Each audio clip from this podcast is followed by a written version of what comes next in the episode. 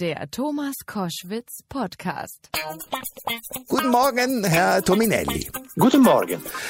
Äh, wenn mir auf der Straße ein Auto entgegenkommt, äh, sehe ich ein Auto. Aber Sie sehen ein Gesicht und zwar ein böses. Wieso? Gut, erstmal nicht nur ich, das ist von der Wissenschaft erwiesen, dass man in Autos Gesichter erkennt. Und nun können diese Gesichter genauso wie bei Menschen auch äh, entweder gut oder böse oder äh, sein. Ja. Ähm, es gibt allerdings äh, keine oder es gab bisher keine Grundlage, warum und welche Gesichtszüge machen ein Automobil überhaupt äh, aggressiv oder sogar böse. Und äh, das haben wir recherchiert und sind wir zur äh, Aufschlüsselung auf drei Hauptparameter und noch sieben ästhetische Faktoren, die die aggressive Konnotation eines Automobils bezeichnen. Das haben wir dann auch gemessen und es ist erschreckend, denn im Grunde genommen sind alle ähm, Autos, die in Deutschland verkauft werden, sowieso unter den Bestseller, gibt es kein Auto, das nicht aggressiv Aha. So, ich versuche mir das jetzt gerade vorzustellen. Ich habe früher mal einen einen Käfer gefahren, einen ganz alten. Der hatte noch so ein liebliches Auge vorne. Die beiden Scheinwerfer waren noch so guckten so glubschäuglich äh, augenmäßig. Ähm, die Motorhaube ist häufig also sozusagen der kühler Grill, der Mund äh, und der ne, oder sagen wir mal der der der, der ja der die Motorhaube als Mund und der Kühlergrill als aufgerissenes Maul. Und äh, ja. Autogesichter sind tatsächlich böser, martialischer und dominanter geworden geworden. Wie genau haben Sie das herausgefunden und woran machen Sie es genau fest? Genau da lag das Problem. Automobildesign hat sich in den letzten zwei Jahrzehnten enorm verändert. Die Autos sind komplexer geworden. Und früher konnte man relativ schnell aufteilen, eben Augen, äh, Nase, Mund, äh, im Käfer, aber auch im Mercedes. Nun muss man sich vorstellen, wenn Sie eine äh, Mercedes-Limousine der 60er Jahre nehmen, haben Sie fünf äh, Erkennungsmerkmale. Heute haben sie äh, ungefähr 30. Also es gibt so viel Design und es ist alles so viel komplex geworden, dass man eigentlich nach anderen Zeichen suchen muss. Und diese Zeichen sind vielfältig. Äh, es gibt äh, Ellbogen, es gibt äh, Krallen, es gibt Kiemen, es gibt sogar Totenköpfe in Automobilgesichter. Und äh, das haben wir eben ähm, äh, aufgrund einer äh, semantischen Analyse, nämlich was bedeuten uns diese Gesichter, versucht festzumachen und haben im Grunde genommen eine Menge, auch zum Teil sehr subtile äh, Faktoren identifiziert. Ähm, nicht bei jedem Auto sind sie gleich, weil Autos sind auch heute sehr äh, nach Markengeschmack gestaltet. Also versucht jede Marke im Prinzip äh, eine eigene Konnotation zu geben. Aber äh, sieh mal in Europa äh, die drei meistverkauften Marken, das sind äh, VW, Renault und Peugeot Citroën. bei, bei VW sind, sind alle Modelle gekennzeichnet, bei Renault 16 von 17 und äh, bei Peugeot sind alle neue Modelle. Mhm. davon betroffen. Also es scheint ein Trend zu sein, dass man äh, sehr gerne diese äh, bösen Konnotationszüge äh, ins Automobilgesicht integriert. Äh, den Totenkopf, welches Automobil, Automobil hat das? Äh, es tut mir leid, jetzt so zu sagen, aber das ist hauptsächlich ein SUV-Phänomen und ganz klar bei Porsche Cayenne und BMW X5 zum Beispiel. Wenn Sie ihn in weiß äh, auswählen, dann haben Sie wirklich äh, im Prinzip eine Piratenflagge auf der Straße. Okay, ähm, also das heißt gerade auch bei den SUVs, äh, die ja so, sagen wir mal, zu panzerartigen rollenden Bunkern, immer mit kleineren Fenstern, sehen auch so ein bisschen wie Schießscharten. Das verändert äh, das Design des Autos über uns, aber was sagt es auch über den Fahrer und auch über den Hersteller dieses Automobils aus?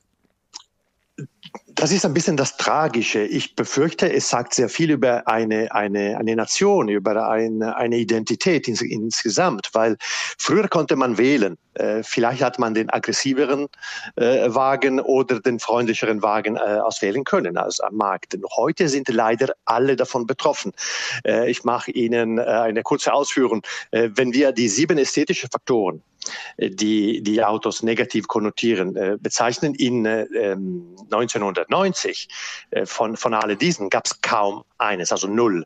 Und heute gibt es auf den zehn Autos 51 Mal diese Faktoren. Also Sie können sich davon nicht befreien. Das heißt, auch derjenige, der gerne freundlich oder mindestens neutral unterwegs sein können, der kann es nicht, denn Kleinwagen wie Großwagen, sportliche Marke wie familiär bezogene Marke, die sehen alle aggressiv aus. Das ist im Prinzip eine Mode, aber das ist auch ein besorgniserregendes Phänomen, denn wir projizieren das Bild einer bösen Gesellschaft durch die Millionen von Autos, die auf den Straßen sind. Warum machen die Designer von Autos das? Äh, es gab äh, ähm, äh, in Deutschland vor einem guten Jahrzehnt eine Studie. Und diese Studie hat belegt, und zwar interkulturell, dass dummerweise die Konsumenten äh, ein potentes, maskulines, aggressives Gesicht an einem Automobil bevorzugen. Also wenn sie gefragt werden, äh, vielleicht mit welchem Auto sie sich identifizieren, da kommt natürlich jetzt äh, das starke Auto.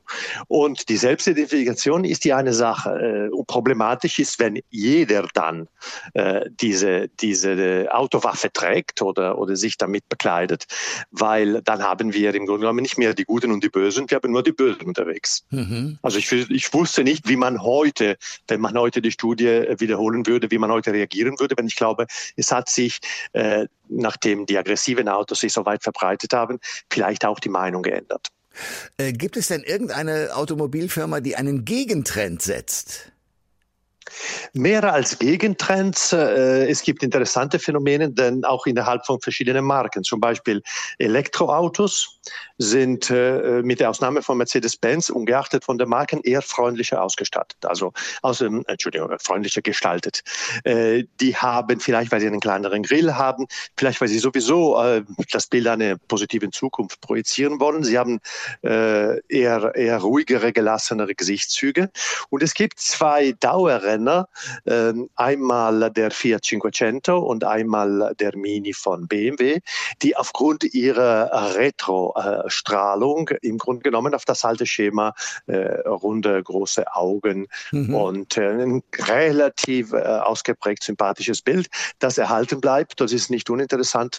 Das, gut, der Mini wird immer erneuert. Der Mini wird allerdings nicht immer freundlicher. Allerdings der Fiat 500 ist seit nunmehr 14 Jahren auf dem Markt und verkauft sich heute so gut wie noch nie. Ähm, vielleicht auch deswegen, weil die Menschen sofort in ihn ein sympathisches äh, Bild sehen. Leider sind die ähm, in, insgesamt, was die Aggressivität angeht und die Entwicklung, sind die kleineren Autos äh, eher betroffen als die größeren Autos. Also dummerweise sind die kleinen Wagen für die Stadt aggressiver geworden als vielleicht die großen Limousinen, die wir kennen von den deutschen Premium-Herstellern. Es ist witzig, dass das natürlich sozusagen Ihre Designerbrille so auswirft. Ich wäre bei äh, dem Fiat Cinquecento, Cinquecento sagen Sie. Ähm, Cinquecento. Cinque, yes. Cinquecento. Dankeschön für den italienischen Nachhilfekurs. Bitte sehr. Ähm, äh, da sind Sie drauf gekommen, dass es sozusagen am Gesicht liegt. Ich wäre drauf gekommen, weil er einfach in der Innenstadt schön klein ist. Ähm, und Sie sagen aber auch, dass sozusagen die Entscheidung der Autokäufer auch von diesem Gesicht abhängt? Äh, ich, ich meine, also ob jetzt vom Gesicht oder von der allgemeinen Form kann man natürlich nicht unterteilen, aber wir haben gerade im Segment der Kleinstwagen äh, einen, äh, ich würde es jetzt so bezeichnen, negativen Trend bei dem Toyota Aigo gehabt. Das war dieses Auto, die wirklich pfeilförmig mit einem fast Piraten, eine Piratenmaske ausgestattet war. Da war ganz klar das Signal, hier kommt was Böses. Aber eines muss ich korrigieren. Selbst Kleinwagen sind nicht wirklich klein. Äh, einer der Faktoren, die die Aggressivität eines Automobils konnotiert, ist, ist das, was wir Impact nennen.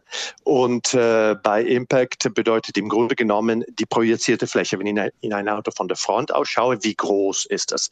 Und die Autos sind nun sehr groß geworden. Also zwischen 1990 und heute in 30 Jahren ist äh, der, äh, ähm, das Wachstum ungefähr ähm, im Durchschnitt 14,8 Prozent. Okay. Äh, hört sich wie wenig aus, aber stellen Sie sich vor, der deutsche, der deutsche Bürger war 1990 ungefähr 1,80 Meter groß und er ist nach wie vor ungefähr, also durchschnittlich 1,80 Meter groß.